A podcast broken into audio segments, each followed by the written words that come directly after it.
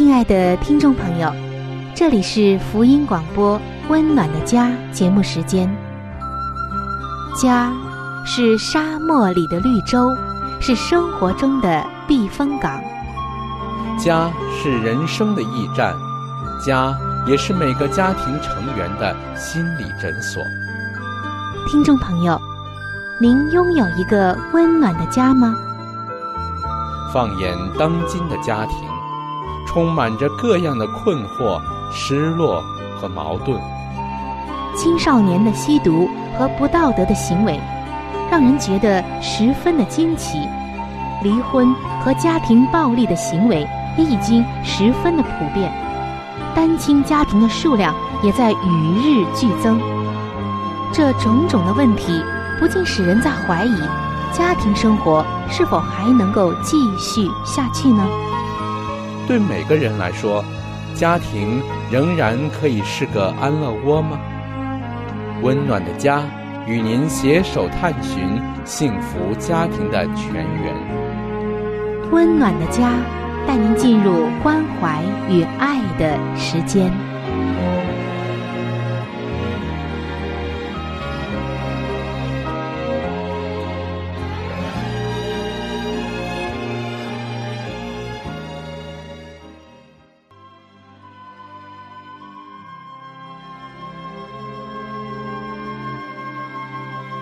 上帝眼中全然美丽的女人，是蒙福的女人，是幸福深处的女人。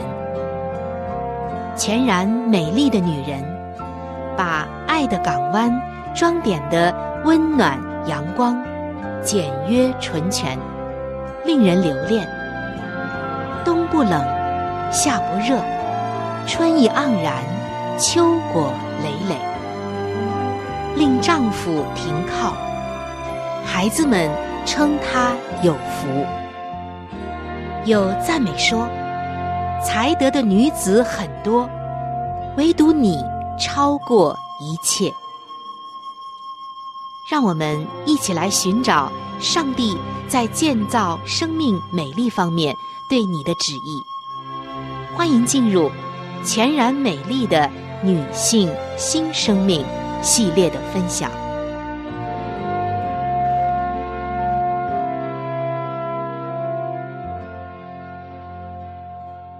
各位亲爱的听众朋友，欢迎进入到全然美丽的女性新生命系列专题的分享。亲爱的姐妹们，今天的你还美丽吗？不是指的拥有花容月貌，而是指的你拥有着一颗。美丽的心情、美丽的品格和美丽的心，在近两期的节目中，我们已经进入到《圣经真言书》三十一章二十节的分享当中。这一章，上帝为我们描绘了什么样的女子才是全然美丽的女子。真言书三十一章的二十节说道：“他张手周济困苦人。”伸手帮补穷乏人。有关于这一节经文的更加广阔的意义、背景以及精髓，我们在前两期的节目中已经分享完了。今天，各位姐妹们，我们要进入到一个实质性的话题分享当中，那就是我们如何才能够在这一方面像她一样的美丽呢？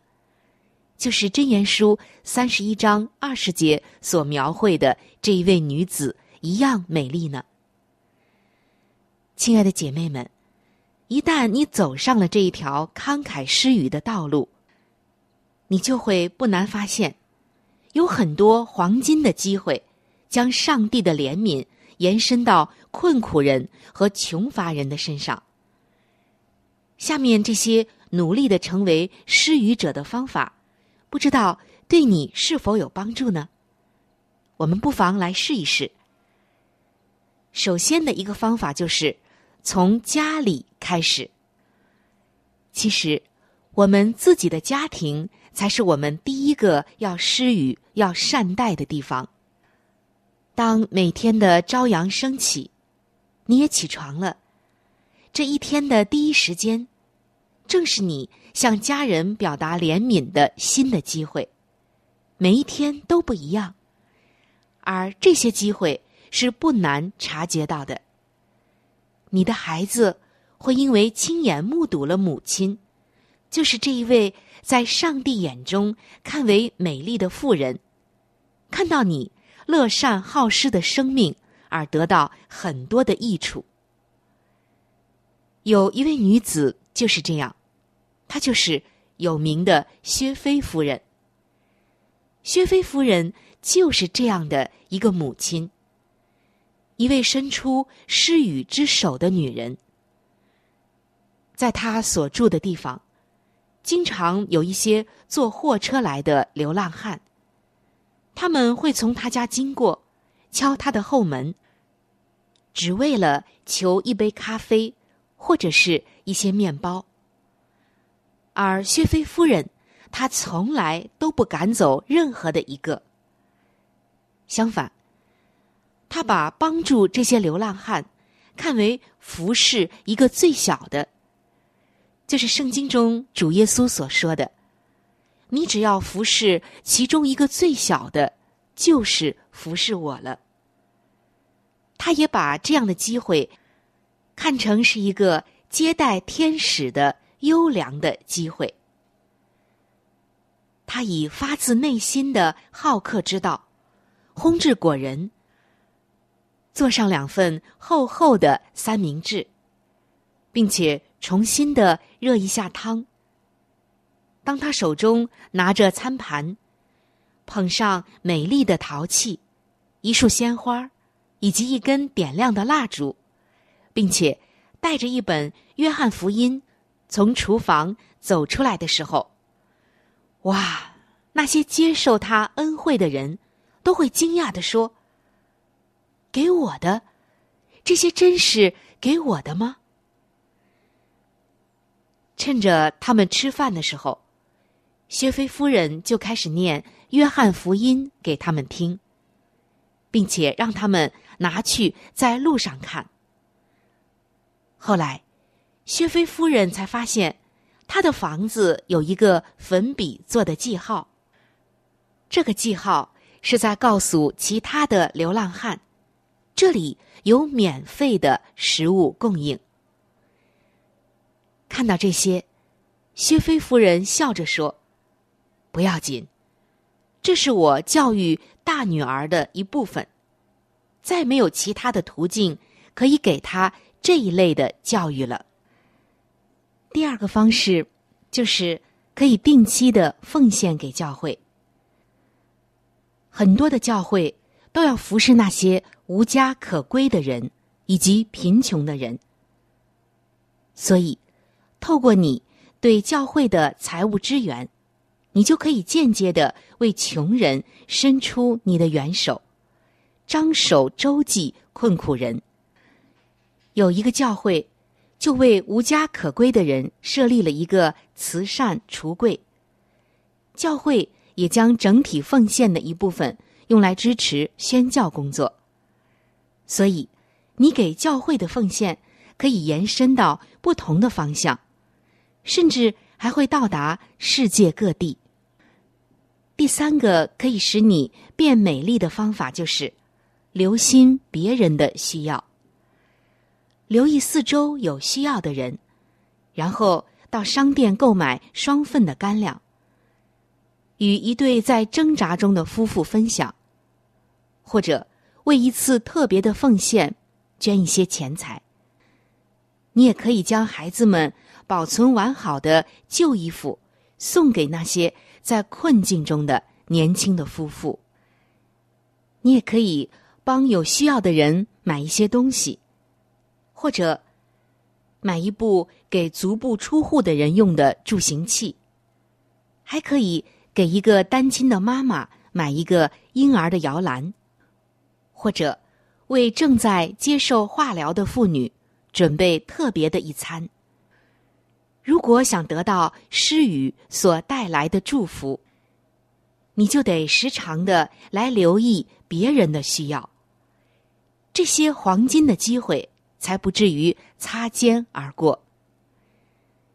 第四个让你在这一方面变美丽的方法，就是奉献给值得支持的组织或个人。圣经中那一群跟随耶稣以及在金钱上支持他的妇女，为我们树立了一个高贵美丽的榜样。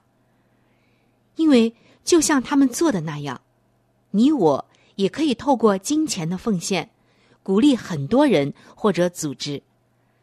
你可以直接捐献给宣教组织，或支持你熟悉的一个宣教家庭，也可以将奉献作为奖学基金，帮助培训神学生，或者帮助他们购买课本，也可以用来支持那些短期宣教的年轻人。为什么不来求问上帝？你能如何的伸出你的双手？在他的侍奉工作上有份呢，上帝一定会告诉你的。第五个让你美丽的方法就是为个人的计划祈祷。当你求问上帝的心意，你可以参与你所在的地方的哪些圣功的时候，也求上帝带领你，以金钱奉献作为你个人服饰的计划。很多有能力的团契其实就是这样诞生的。所以，当你祈祷的时候，上帝就会触动你慷慨的心，给你服侍的意向。这是不是很奇妙呢？第六个让你变美丽的方法就是，让你的金钱变成活水的泉源。当布道家葛培里。谈到他的夫人的时候，他骄傲的笑着说：“我的夫人管理家中财政的手法是慷慨多于精确。可见拥有慷慨的心多么可爱，就像流水一样。金钱如果是停留不动，它的用处可就没有那么大了。我相信姐妹们。”你肯定不想成为以色列的死海，它虽然广阔，不断的有水流入，但是却毫无用处，因为那儿的水没有出路。但是姐妹们，有一点你要小心：如果你已婚，那么要和丈夫一同来制定计划，要和丈夫来商量。好，我们来看今天最后的一个让你在施语的方面变得美丽的方法，那就是三个字：活出爱。奥古斯丁曾经被问到什么是爱，他回答说：“爱拥有一双帮助别人的手，他有脚，迅速跑到贫乏和困苦的人那里；他有眼睛，看见不幸和缺乏。”他有耳朵，听见人的叹息以及悲伤，这就是爱。亲爱的姐妹们，当你活出了这种爱的时候，你就能够为别人带来莫大的祝福。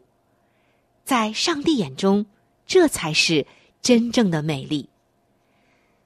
亲爱的听众朋友，这几期的节目，我们分享了《真言书》三十一章的二十节。这也使我们知道，在上帝眼中，怜悯比其他的才德更能够反映主耶稣在你心中以及你生命里的同在。怜悯为你自己以及你所做的一切都添上了可爱的馨香之气。怜悯讨上帝的喜悦，在他眼中看为美丽，所以。愿我们真诚的渴望，并求上帝帮助我们，成为一位慷慨、乐于助人、爱人、乐善好施、怜悯，在主里真正美丽的妇人，乐于并且尽力的为主耶稣的名，向任何一位有需要帮助的人，伸出我们援助的手。正如箴言书三十一章二十节所说的。他张手周济困苦人，伸手帮助穷乏人，那么你就会成为上帝眼中美丽的女子。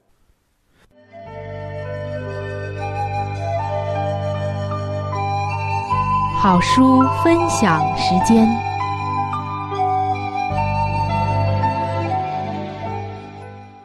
各位收音机前的听众朋友，各位亲爱的弟兄姐妹，您现在所收听的节目是由希望之声福音广播电台为您带来的《温暖的家》。现在又到了这个节目当中的一个小环节，叫做好书分享。在每一期的节目当中呢。我们都会和您分享一本非常好的书籍。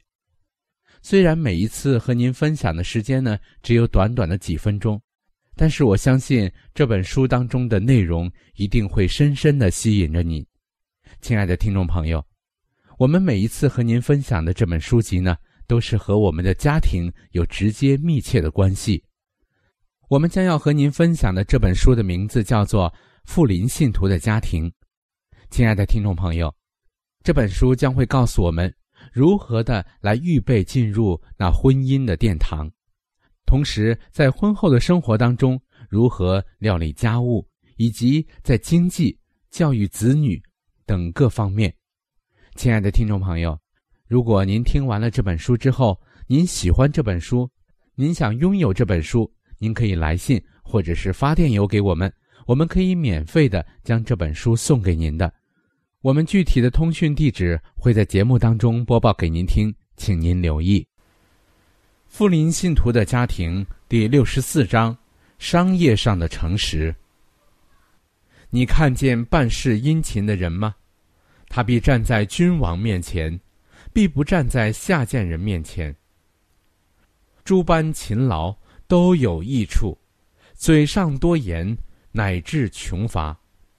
懒惰人羡慕。却无所得。好酒贪食的，必致贫穷；好睡觉的，必穿破烂衣服。人若注意圣经所一再郑重提述的警告，就可以在经济上逃避多少次的失败和破产啊！想要急速发财的，不免受罚；不劳而得之财，必然消耗。勤劳积蓄的，必见加增；用诡诈之舌求财的，就是自己取死；所得之财，乃是吹来吹去的浮云。欠债的是债主的仆人，为外人作保的，必受亏损；恨恶击掌的，却得安稳。第八条诫命，明定偷窃。与抢劫为罪恶的行为，他命令人类在生活的调节上保持严格的诚实，他禁止商业上的欺诈行为，命令人清偿正常的债务与应付的工价。心智与品格因不诚实而败坏，他丧失了他的自尊心，他也许没有发觉上帝正俯视着他。也洞悉他每一项商业上的交易。有圣天使在那里衡量他的动机，聆听他的言谈，而他的报应将照他自己的作为而定。纵使他能隐藏错行，避过了世人和神圣的鉴察，然而他自己明白，这一切仍必败坏他的心智与品格。当然。一次行动并不能决定品格，但保障既已攻破，就易于接受下一次的试探，终至养成商业上的说谎和不诚实的习惯，那人就不堪信任了。我们对人若惯作细微的不诚实，或是大胆的欺骗，那么对上帝也必如此。人若执意。不革除不诚实的毛病，而一直维持这样的作风，终必欺哄了自己的心灵，丧失了天国和永远的生命。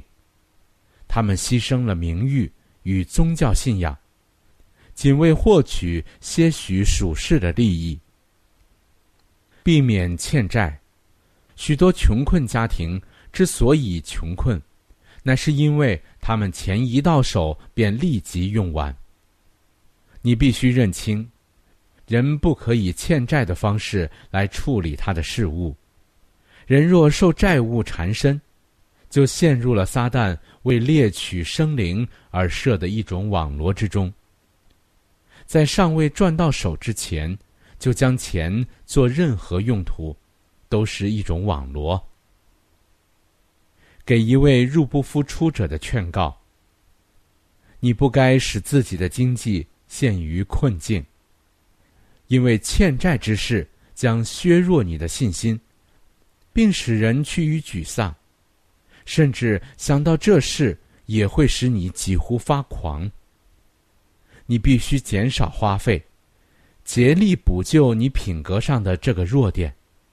你可以。而且应该做一番切实的努力，以控制这种不量入为出的习气。上帝的圣功可能遭受羞辱。世人有权指望自称依照圣经而生活的基督徒们表现绝对的廉洁。由于一人默然不清偿他理当归还的债务，全体教友都有被视为不可靠分子的危险。凡自命敬虔的人，都当尊重自己宣称相信的真道，不因他们行为不慎，而使真理招致毁谤的机会。使徒曾说：“凡事都不可亏欠人。”好了，亲爱的听众朋友，亲爱的弟兄姐妹，好书分享这个环节呢，我们今天就和您暂时的分享到这里。那如果您对这本书籍非常的感兴趣，希望得到这本书籍的话呢，请您来信告诉我们，我们会免费的将这本书送到您的手中的。来信请寄香港九龙中央邮政局信箱七一零三零号，你写春雨收就可以了。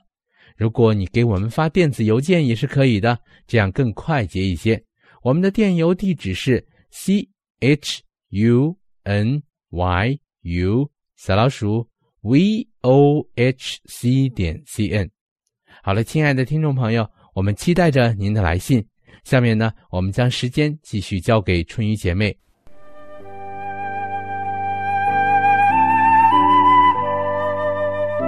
贴心小管家，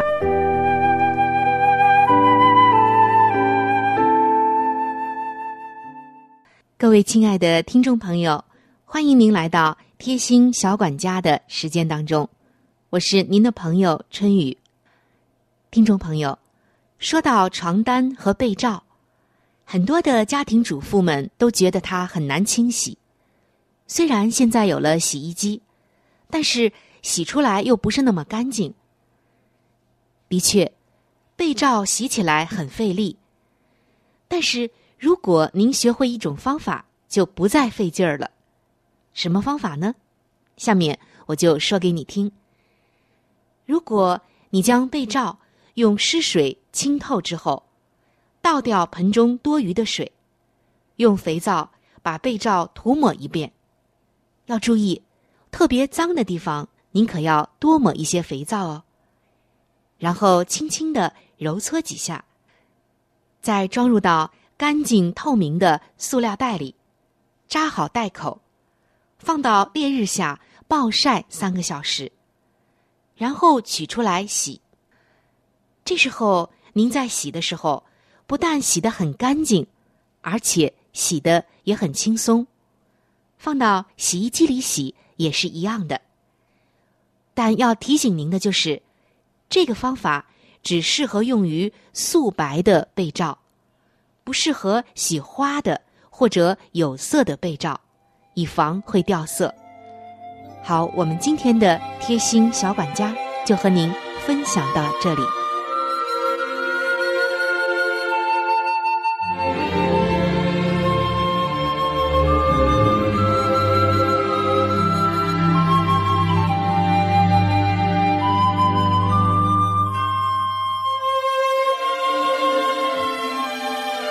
各位亲爱的听众朋友。今天的话题就和您分享到这里。如果您对于家庭，或者是有关于家庭的话题，有什么样的问题、想法与建议，或者是美好的经验与见证？春雨在这里可是非常非常的欢迎您能够写信给我。如果您在家庭方面，或者是婚姻方面、情感方面遇到一些问题，遇到一些难处，那我们也是非常的希望能够成为您最最知心的朋友。你可以来信告诉我你心中的问题、困惑与烦恼，我们会尽我们最大的能力帮助到您。另外，在我们这里。也为您预备了一些与家庭、婚姻有关的资料，是可以免费的赠送给您的。如果您有需要，那么欢迎您和我联系。来信请寄：香港九龙中央邮政局信箱七一零三零号。来信请寄：香港九龙中央。邮政局信箱七一零三零号，您写“春雨收”就可以了。春是春天的春，雨是雨水的雨。如果您是用电子邮件的话，请记我的电子邮箱。我的电子邮箱是 c h u n y。u，就是春雨的汉语拼音。接下来是小老鼠，v o h c 点 c n。我的电子邮箱是 c h u n y u，就是春雨的汉语拼音。接下来是小老鼠。V o h c 点 c n。如果您有话想和志鹏说，也可以通过我转交给志鹏。我们期待着您的来信。在这里要特别说明一点的就是，如果您的条件许可的话，欢迎您能够上网来收听我们的节目，以便于取得最佳的。收听效果，我们的网址是三 w 点 v o h c 点 c n。我们的网址是三 w 点 v o h c 点 c n。本期的节目到这里就要说再见了，下期节目我们再会。愿上帝赐给您一个。温暖的家。